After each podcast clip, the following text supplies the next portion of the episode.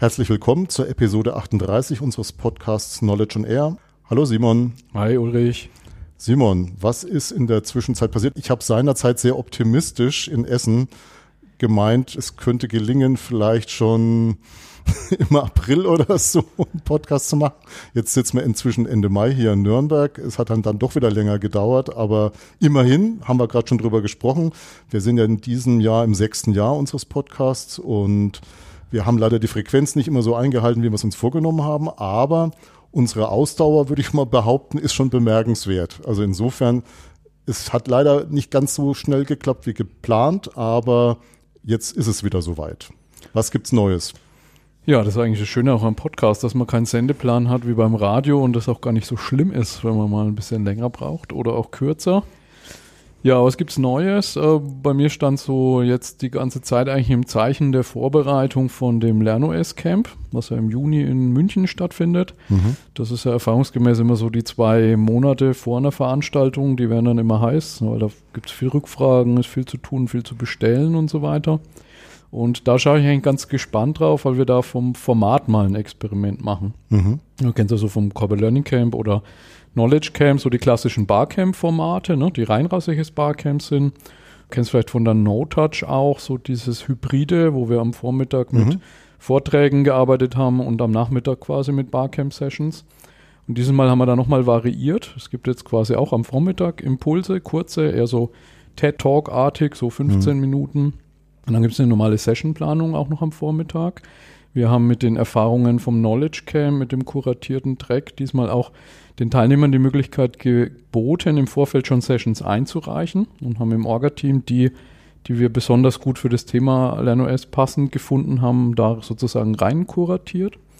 Und wir werden das ganze Plenum nutzen für sogenannte Community Assemblies. Also das heißt, das sind einfach feste Tische in dem mhm. Plenumsraum, wo du dann losgelöst von dieser Dreiviertelstunden Barcamp-Session Format oder Strukturierung einfach dich als Community zu einem Thema zusammenfinden kannst und da auch, wenn du willst, drei Stunden am Stück zu einem Thema arbeiten kannst. Ja. Na, das heißt, da sind jetzt am Nachmittag drei strenge Barcamps parallel und sieben Communities äh, mhm. haben sich vorgemeldet. Was sind das für Communities? Also sind das so institutionalisierte? Haben die schon eine Repräsentanz bei Xing beispielsweise oder sind das eher so informelle Communities? Also ich würde sagen, es sind ausnahmslos informelle. Mhm. Das ist zum Beispiel der Harald Schirmer mit dem VUCA Rockers Assembly. Mhm. Ne, VUCA Rockers ist einfach eine Gruppe von Leuten, die Harald Schirmer als sehr äh, innovativ im Kontext der VUCA-Welt sieht. Die haben monatlich so einen Call, mhm. sind so 20 Leute ungefähr, ne, und beschäftigen sich halt mit all diesen Themen rund um VUCA-Welt, New Work, Arbeit mhm. der Zukunft. Ne, das ist eines. Dann ist der Leonid Lessner vom Firmenfunk-Podcast da, der macht eine Podcasting-Assembly. Ah, wo es auf der einen Seite darum geht, den Lernos Podcasting Guide mal vorzustellen und die Leute dann aber auch ins Erleben zu bringen, also mhm. mal selber Podcast aufzeichnen zu lassen. Die Petra Hock macht eine Working Out Loud Assembly mit dem Martin Geisenheimer zusammen, wo sich quasi so Working Out Loud Community austauschen kann äh, zu Erfahrungen.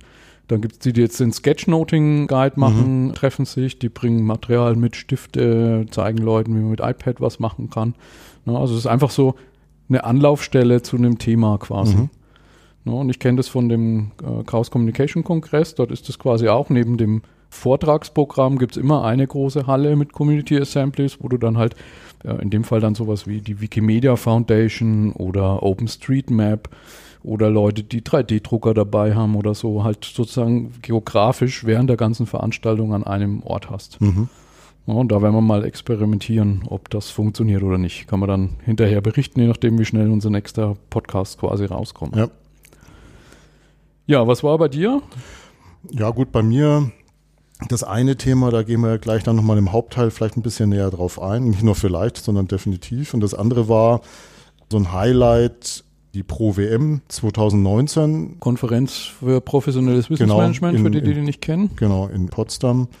Ich habe festgestellt, dass ich wirklich jetzt inzwischen zu einer maximal einer Handvoll von Leuten, glaube ich, inzwischen gehöre, die an allen bisherigen Veranstaltungen teilgenommen haben. Also die erste war ja 2001 in Baden-Baden. Und gerade mit Ulrich Reimer, wenn ich den immer wieder da alle zwei Jahre treffe, das ist schon fast so unser Running Gag, ja, dass wir da so immer so abzählen, wer könnte denn jetzt noch alles alle besucht haben. Also wir haben die Höhen und Tiefen dieser Veranstaltung miterlebt. Man muss echt sagen, dass es jetzt leider auch in den letzten Jahren dann so einige Tiefen gegeben hat. Aber Potsdam war für mich jetzt auf jeden Fall auch nochmal ein Indiz dafür, dass es wieder aufwärts geht. Man hat so ein bisschen am Format was verändert. Man hat beispielsweise so eine kleine Barcamp-Session zumindest mal hinten dran gehabt. Man hat der, glaube ich, der Andreas vom Knowledge Camp auch genau, organisiert, ne? Ja. ja. Und dann waren auch vom Programm her, also die Keynotes, das war wirklich äh, erfrischend, das war wirklich interessant. Also da bin ich wirklich mit sehr großer Inspiration wieder zurückgekommen, wollte ich jetzt aber nicht so weit im Detail drauf eingehen. Und um ehrlich zu sein, ich habe meine Notizen in der Firma liegen lassen, sodass ich jetzt auch nicht mehr so genau darauf vorbereiten konnte jetzt gerade. Auf jeden Fall gehört diese Veranstaltung jetzt wieder zu denen, die gut dazu geeignet sind, der ganzen Veranstaltungsreihe wieder einen neuen Push zu geben. Was mir aufgefallen ist, wirklich sehr viele junge Teilnehmerinnen und Teilnehmer und tendenziell, also das ist aber auch mehr so ein Bauchgefühl, ich habe da kein statistisches Material darüber, ich hatte den Eindruck, dass diesmal außergewöhnlich viele Frauen da waren und bin da wirklich mit Optimismus auch wieder nach Hause gefahren und der Optimismus ist auch jetzt nicht verflogen. Ich habe dann, das wollte ich vielleicht noch kurz auch noch erzählen, bei dieser Barcamp-Session auch eine Session angeboten. Und zwar war mein Thema ein YouTube-Channel für das Thema Wissensmanagement und einen erfolgreichen. Also ich habe da vielleicht bei diesem Anbieten äh, dieser Session das nicht konkret genug betont, worauf ich da eigentlich hinaus will. Mir ging es darum, was muss man dafür tun, dass man so einen YouTube-Channel hat, der eine entsprechend hohe Reichweite hat. Das heißt also viele Abonnenten und auch eine entsprechende Taktung oder Regelmäßigkeit. Das ist das, was für mich einen YouTube-Channel auszeichnet. Im Nachhinein haben mich dann zig Leute angesprochen, ja, ich habe ja da auch äh, so Erklärvideos für einige Wissensmanagement-Methoden da mal in YouTube reingestellt. Ja, aber das ist für mich halt kein YouTube-Channel. Ne? Für mich sind so Beispiele Aero News Germany, der hat inzwischen über 65.000 Abonnenten und wenn ich es richtig gesehen habe, weit über 280, schon fast 290 Videos. Da kommen momentan fast täglich Videos rein. Er beschäftigt sich mit einerseits Airlines und auf der anderen Seite halt Flugzeugherstellern. Das sind so die zwei Schwerpunktthemen, mit denen er sich beschäftigt und schafft das wirklich relativ regelmäßig, zum Teil wirklich täglich, so ein 10 bis 15-minütiges Video zu veröffentlichen und hat dann halt auch immer so aktuelle Themen, wie zum Beispiel jetzt mit der 737 MAX dieses, mhm. diese Thematik oder ja. die immer wieder die neuen Pannen mit den Regierungsfliegern, solche Sachen. Das ist für mich schon mal ein YouTube-Channel. Also wenn du über 10.000 bist, würde ich mal sagen, dann kann man da von einer vernünftigen Reichweite sprechen und er hat auf jeden Fall die Regelmäßigkeit drin. Dann gibt's ein anderes Beispiel, das habe ich damals auch genannt. Das ist Supercar Blondie. gibt's mhm. wirklich. Mhm. Äh, das ist eine Australierin, die wohl in Dubai lebt und in jeder Episode mit irgendeinem neuen Auto fährt und ich glaube, dass der Maßstab ist für ein Supercar ja, also ich, ursprünglich habe ich gedacht, das muss mindestens über eine Million Euro kosten. Wobei stimmt jetzt auch nicht ganz. Ich glaube, so viele Autos gibt's auch gar nicht, die so teuer sind. Deswegen muss sie jetzt auch mal auf billigere Fabrikate zurückgreifen. Aber sie fährt halt immer mit irgendwelchen Autos rum und das ist natürlich so das absolute Klischee. Ne? Schnelle Autos und attraktive junge Frau. Also das mhm. muss man ihr wirklich lassen. Sie sieht nicht schlecht aus, aber ist natürlich auch irgendwo äh, Clickbait also das, als Video. Quasi. Ja, und es ist natürlich als nicht wirklich so was Fachliches. Ne? Die hat aber über 700.000 äh, Abonnenten und sind eigentlich bloß 125 Videos bisher, wenn ich es richtig gesehen habe. Und natürlich auf Englisch, während Aeronews Germany ist auf Deutsch. Dieses Aeronews vom Thema her geht vielleicht noch am ehesten in Richtung Wissensmanagement. Und dann, okay, da muss man halt mit Reichweiten so im maximal fünfstelligen Bereich vielleicht sich zufrieden geben. Nein, denn was es auch gibt, allerdings halt vom Thema her, ja, natürlich schon wieder viel mehr Reichweite. Der Typ, der es macht, ist auch inzwischen sehr, sehr bekannt. Jean-Pierre Krämer. Das ist derjenige, der zusammen mit Sidney Hoffmann die PS-Profis auf, mhm. ich glaube, Sport 1 oder was das war, jahrelang gemacht hat. Der hat sich quasi selbstständig gemacht mit einer eigenen Tuning-Firma. JP Performance heißt die. Und so heißt auch der Video-Channel. Und vom Start weg hatte der offensichtlich so eine Social Media Abteilung und die haben inzwischen, wenn ich es richtig gezählt habe und richtig gesehen habe, 1068 Videos veröffentlicht. Oh, da kommt, viel, da kommt jeden Tag was raus, mehr oder weniger. Worauf ich einfach nur hinaus will, der hat 1,7 Millionen Abonnenten und das ist ein rein deutscher YouTube-Channel. Ne? Also was da so alles möglich ist. Eins ist klar, für Wissensmanagement kriegen wir solche Reichweiten nicht hin. Aber ich habe das halt mal so thematisiert, was für mich ehrlich gesagt ziemlich ernüchternd war mit den Leuten, mit denen ich halt zusammengesessen habe. Also die haben mir mehr oder weniger so erklärt, warum das alles nicht möglich ist und warum das eigentlich nicht geht. Also so, ich kam mir ein bisschen so vor wie so ein, so jemand, der eine neue spannende Idee hat und in der Firma sitzt und wo dann Bedenkenträger drumherum sitzen und dir erklären, dass das alles nicht geht. Das Spannende war ganz am Schluss und dann ein herzliches Dankeschön an die Violetta.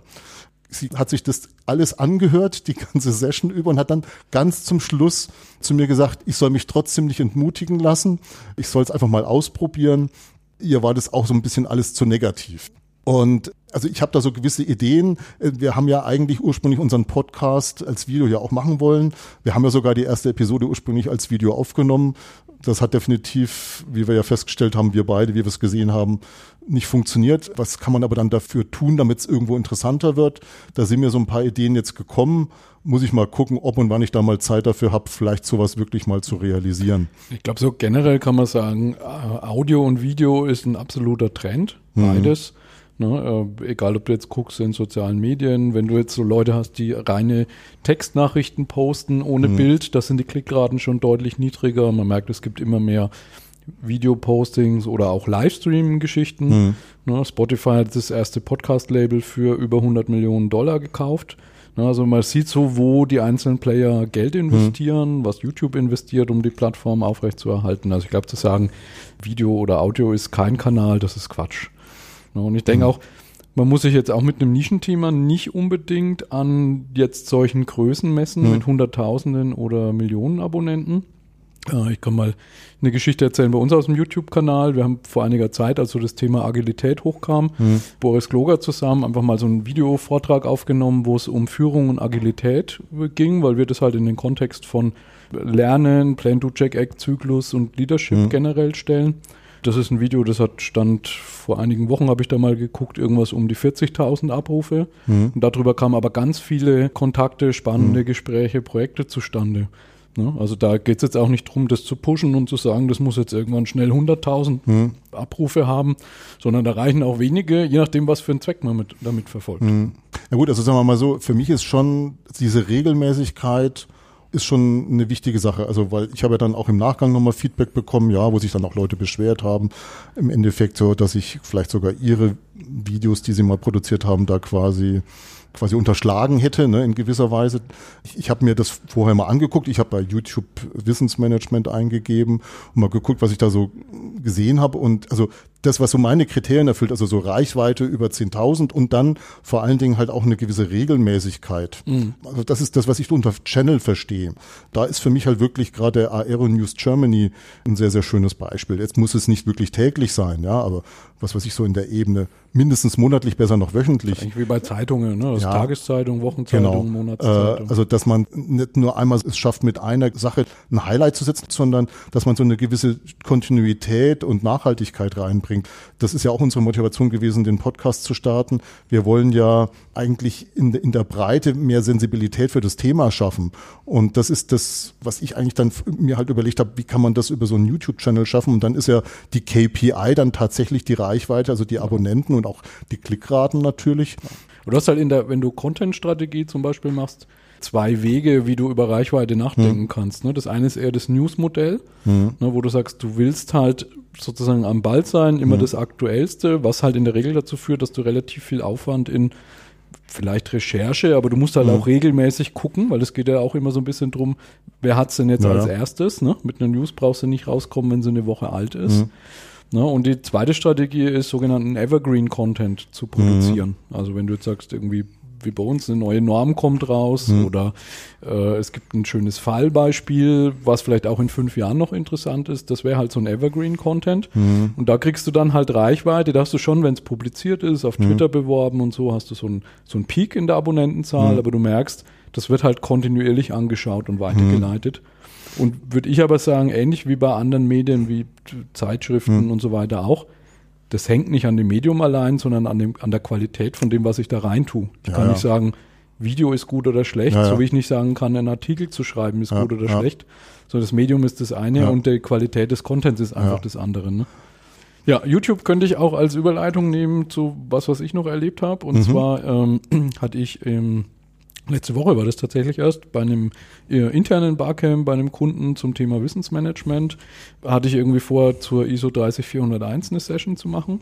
Hatte im Vorfeld einfach auf den ganzen Kanälen, ich schaue immer so auf Slideshare, Podcast-Suchmaschine, YouTube geguckt und dort witzigerweise ein sehr spannendes Video gefunden mit dem Titel KM Dead or Alive heißt das. Mhm. Und zwar hat da jemand vom äh, KM Institute, der John Hovell, der hat einen interessanten Prozess gemacht. Eigentlich war bei ihm das Thema gar nicht die, die Norm selber, sondern er hat gesagt, wir wollen mal so zurückschauen, wo stehen wir eigentlich heute?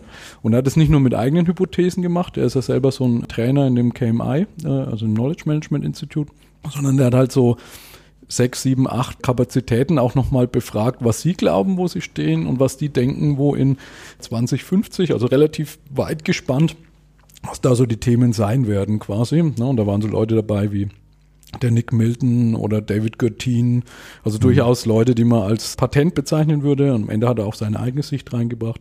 Dort ist eben auch das Stichwort äh, ISO 30401 äh, gelandet. Das werde ich verlinken in den Show Notes. Parallel dazu hatte ich bisher auch noch nicht auf dem Schirm in dem Knowledge Management Journal ein Paper entdeckt. Mhm. Die haben nämlich jetzt ihr 20-jähriges Jubiläum gefeiert und haben so eine bibliometrische Analyse gemacht. Also mal geguckt, welche Autoren haben da viel publiziert, welche Papers sind oft zitiert, welche Quellen werden oft genannt. Und da fand ich ganz interessant, dass zu der ISO 30401 eigentlich noch gar nichts drin stand, so recht. Mhm. Das wird jetzt wahrscheinlich im Laufe dieses Jahres kommen. Und vielleicht nochmal zu diesem Barcamp, kann ich natürlich jetzt inhaltlich nicht viel erzählen, weil es intern mhm. war. Generell hat mich das dazu bewegt, hinterher mal so einen Blog zu schreiben, weil ich glaube, wir müssen jetzt mal so eine Ruckbewegung in die Wissensmanagement-Szene bringen, weil die Sichtweise auf Wissensmanagement dem Kenntnisstand der Disziplin eigentlich weit hinterher hinkt. Ja. Also nach dem Barcamp waren einige Leute, die zu mir gesagt haben, Mensch, äh, wir haben bisher immer gedacht, Wissensmanagement, da geht es eigentlich nur so drum, äh, Wissen in Wissensdatenbanken zu schreiben. Vielleicht noch ein SharePoint, die Progressiven haben noch an Wiki gedacht, aber dass zum Beispiel das Barcamp zu machen mhm. oder Working Out Loud zu praktizieren oder Communities aufzusetzen, reinrassigstes Wissensmanagement mhm. ist. Und wie gesagt, das, das war für sie völlig neu.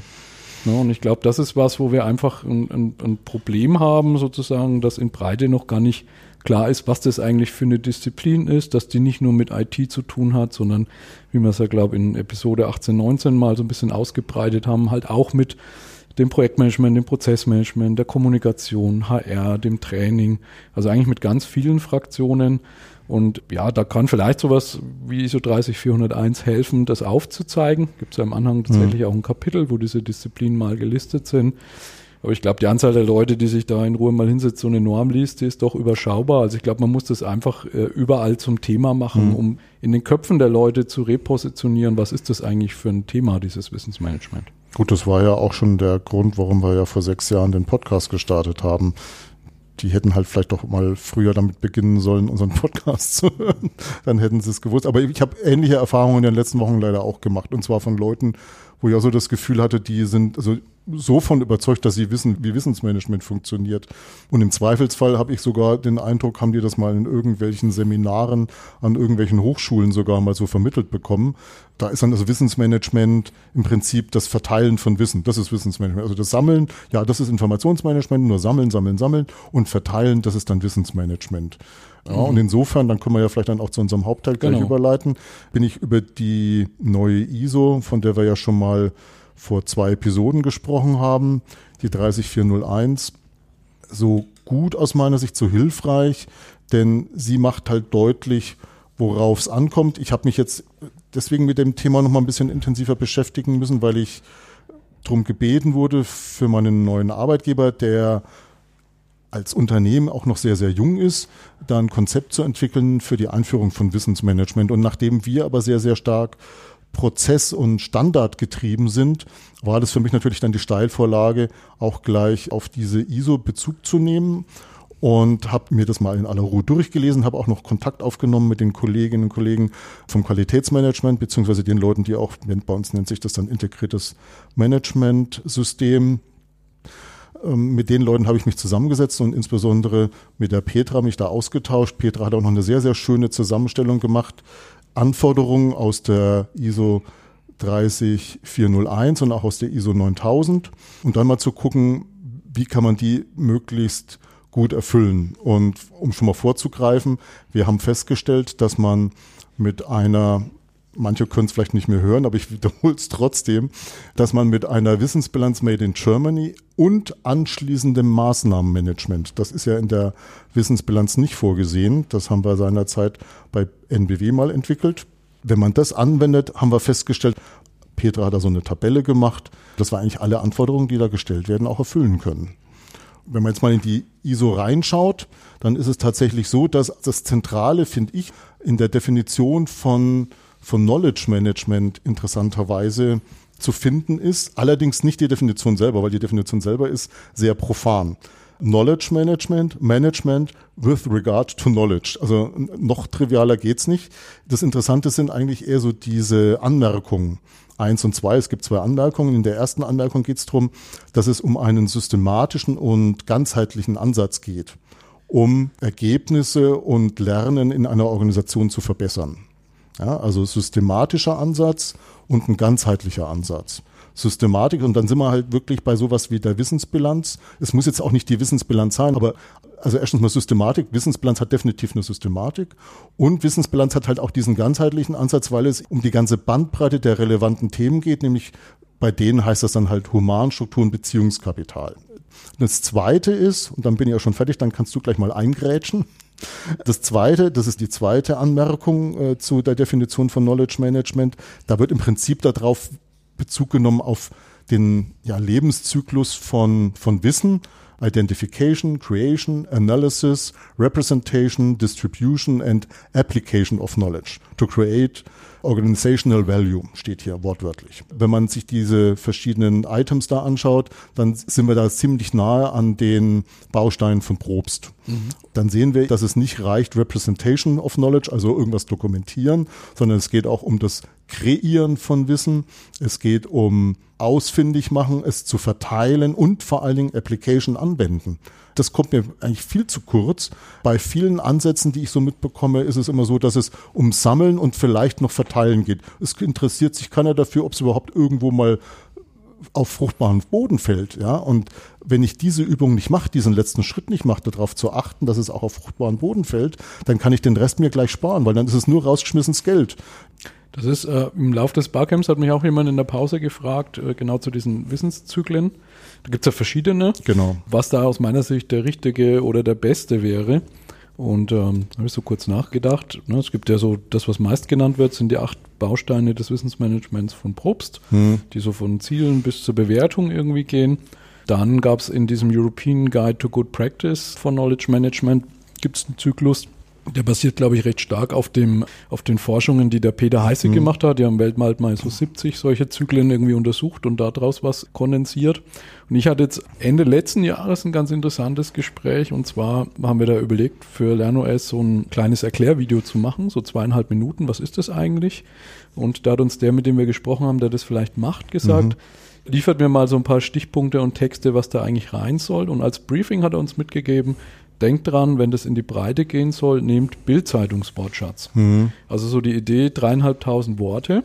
Und da hatte ich dann mal drüber nachgedacht bisschen und bin eigentlich dazu gekommen, bei diesem Wissenszyklus, wenn man in die Breite gehen will, da eine ganz vereinfachte Version zu verwenden und habe überlegt, was wäre der Wissenszyklus in drei Worten und bin eigentlich gelandet bei Wissen schaffen oder Wissen generieren, dass du die Dimension Innovation drin mhm. hast. Dann, das fand ich an dem Probstschen Modell genial, dass die bei dem Verteilen ja das Fair in mhm. Klammern geschrieben genau. haben, weil Verteilen ja. eben oft dieses Ich verteile. Dokumente mhm. ist und ja. äh, das Teilen allein hat den Vorteil, dass du halt, wir zwei teilen jetzt auch Wissen, ohne dass mhm. wir Dokumente verteilen und hast halt im Englischen dieses Knowledge Sharing. Ne? Und das dritte, das war mir eben auch ganz wichtig drin zu haben, Wissen auch zu nutzen. Also das ganze genau. Teilen bringt dir nichts, wenn du es nicht auch nutzt. Richtig. Ne? Und das ist eigentlich jetzt so der Dreiklang, mit dem ich immer unterwegs bin, wenn ich sage, ich will, dass es in die Breite kommt. Also ich sage, der Zyklus ja muss geschlossen sein, irgendjemand schafft Wissen oder kreiert neues mhm. Wissen, irgendwie muss es geteilt werden und irgendjemand muss es auch nutzen. Genau, also das Interessante ist äh, beim Peter Heißig, Peter Heißig hat auch mal diesen Ansatz von GPO-WM, also Geschäftsprozessorientiertes Wissensmanagement entwickelt. Der hat er ja auch dann schon sich auf vier fokussiert. Ich weiß jetzt leider nicht aus dem Stegreif, welche vier dieser Items es waren, aber es ging in dieselbe Richtung. Und das Interessante ist ja, dass zum Beispiel Wissen sichern das kannst du auch schon unter dem Label verteilen, teilen, verteilen subsumieren. Ja. Also ich bin da voll bei dir. Das Lustige ist, dass in der ISO, ich habe jetzt bloß so nebenbei mal geblättert und habe es nicht gefunden auf Anhieb, es gibt selbst in der ISO gibt's zwei verschiedene Circle. Den ersten, der ist eben da ganz vorne bei der Definition von Wissensmanagement. Den zweiten habe ich jetzt auf Anhieb nicht gefunden. Die sind sich sehr ähnlich, aber vom Wording her auch teilweise unterschiedlich. Also selbst innerhalb der ISO gibt es nicht einen einheitlichen Circle. Aber was das Entscheidende ist aus meiner Sicht, das ist für mich ganzheitlich, ja, egal welcher Circle es ist, du musst das alles betrachten und insbesondere diese Dimension des Anwendens und auch manchmal die des Kreierens schon. Ne? Die, die sehen sich nur so als, als Verwalter. Viele Wissensmanager habe ich manchmal so das Gefühl, die sehen sich als Verwalter von, von Fachinformationen. Und ich sage, Leute, das ist halt definitiv zu kurz gesprungen. Es fängt an bei der Kreierung und geht bis hin zur Wiederverwendung, weil dann entsteht der erste Nutzen für die jeweilige Organisation. Vorher ist nur Aufwand entstanden. Ja. Also ich habe das Paper da von Peter mal aufgemacht. Die kommen auf sechs, nicht acht wie Probst. Und dort mhm. ist es Share, Create, Use, Store, Identify und Acquire. Okay. Also ein bisschen, die, ja. mir würde die Zieldimension fehlen. Mhm. Ne, die fehlt aber auch in diesem einfachen Dreiklang, ja, ja, ne, dieses Create, Share und Use. Ne, aber genau, also das ist, das ist spannend, ja, okay im Prinzip, das ist schon das, was ich da so im Großen und Ganzen so als Quintessenz eigentlich aus der ISO sehe. Es gibt dann nochmal ganz am Anfang der ISO, jetzt muss ich nochmal zurückblättern, ich habe es tatsächlich noch in analoger Form hier vor mir liegen. Toter ähm, Baum. Toter Baum, so ungefähr. ja. Äh, also es gibt einmal noch diesen schönen Satz, dass es nämlich nicht ausreicht, einfach nur ein IT-System zu kaufen und dann hat man Knowledge Management eingeführt, das auch wirklich Nutzen stiftet. Das steht hier auf Seite römisch 5. Das finde ich eigentlich wirklich nochmal sehr, sehr bemerkenswert. Und das ist dann eigentlich schon der letzte Punkt. Und dann sind wir aber auch schon wieder bei der Wissensbilanz, nämlich, dass halt empfohlen wird oder gesagt wird, dass jede Organisation ihr spezielles, ihr individuelles Knowledge Management, ihren speziellen Knowledge Management Approach entwickeln muss. Kein One Size Fits All. Genau. Das ist nämlich so der, der Klassiker, ne? wenn du dann immer so hörst, ich habe das jetzt auch schon bei meinem neuen Arbeitgeber erlebt, ja, wo dann mal bei einer Sitzung, ah, jetzt ist der Herr Schmidt ja da, als Wissensmanagement-Konzept und dann gleich einer neben mir gesagt hat, ah, jetzt kriegen wir endlich ein Wiki. Und ich dachte, pff, kann sein. Ich habe ich, ich hab nichts gegen Wikis, ne? aber das muss begründet sein und muss die Pain Points unserer Organisation bedienen, ja, und die müssen wir halt erstmal identifizieren. Das ist für mich individuelles Wissensmanagement, System, individuelles Wissensmanagement Ansatz, Approach, dass man herausbekommt, was braucht die jeweils spezifische Organisation und das auch immer wieder nachfassen, weil, weil ich mal vor 15 Jahren rausbekommen habe, dass damals ein Wiki vielleicht hilfreich war und das der größte Painpoint war, heißt das nicht, dass nach 15 Jahren das immer noch so ist. Ich glaube jetzt mit diesem Wiki-Beispiel, äh, das erinnert mich gerade an äh, eine sehr schöne Darstellung, die ich mal von dem Josef Hofer Alpheis von Siemens gesehen habe. Und zwar hatte die Folienüberschrift äh, des Siemens äh, soziotechnische KM-Framework. Mhm. Ne, und äh, im Prinzip, wenn man das mal nachguckt, Wikipedia soziotechnische Systeme, da geht es ja eigentlich darum, man kann eine Gesellschaft als soziotechnisches mhm, System genau. sehen, ne? sozusagen soziale Systeme wie Familien, Städte, Nachbarschaften und so. Äh, technisches System wäre da eben Eisenbahn, Straßen, Internet. Und wenn ich jetzt das auf eine Organisation beziehe, habe ich das natürlich genauso. Ich habe ein technisches Teilsystem mit Gebäuden und Ausstattung und IT-Infrastruktur, wo sowas wie ein Wiki dazugehört. Mhm. Wer weiß, ob es das in zehn Jahren noch gibt, haben wir vielleicht was anderes. Mhm. Aber ich habe eben auch ein soziales Teilsystem mit Rollen, Verantwortlichkeiten, Werten, einer Kultur, Prinzipien, all solchen Dingen.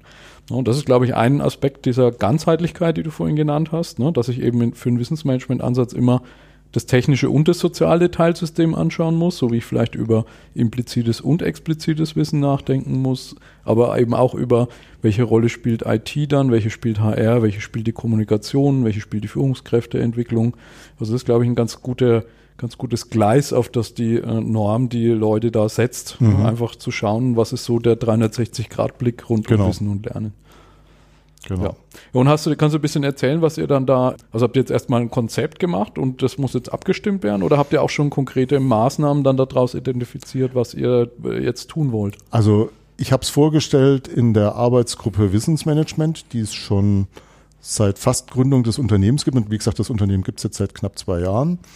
Den habe ich es vorgestellt, Anfang Mai. Habe auch schon empfohlen, dass wir es eben mit der Wissensbilanz Made in Germany und angeschlossenem Maßnahmenmanagement realisieren. Da war das halt wirklich sehr, sehr hilfreich. Nochmal so, hat man so in Tabellenform äh, die Anforderungen aus den beiden Normen und dann, was kann eine Wissensbilanz und Maßnahmenmanagement dazu beitragen.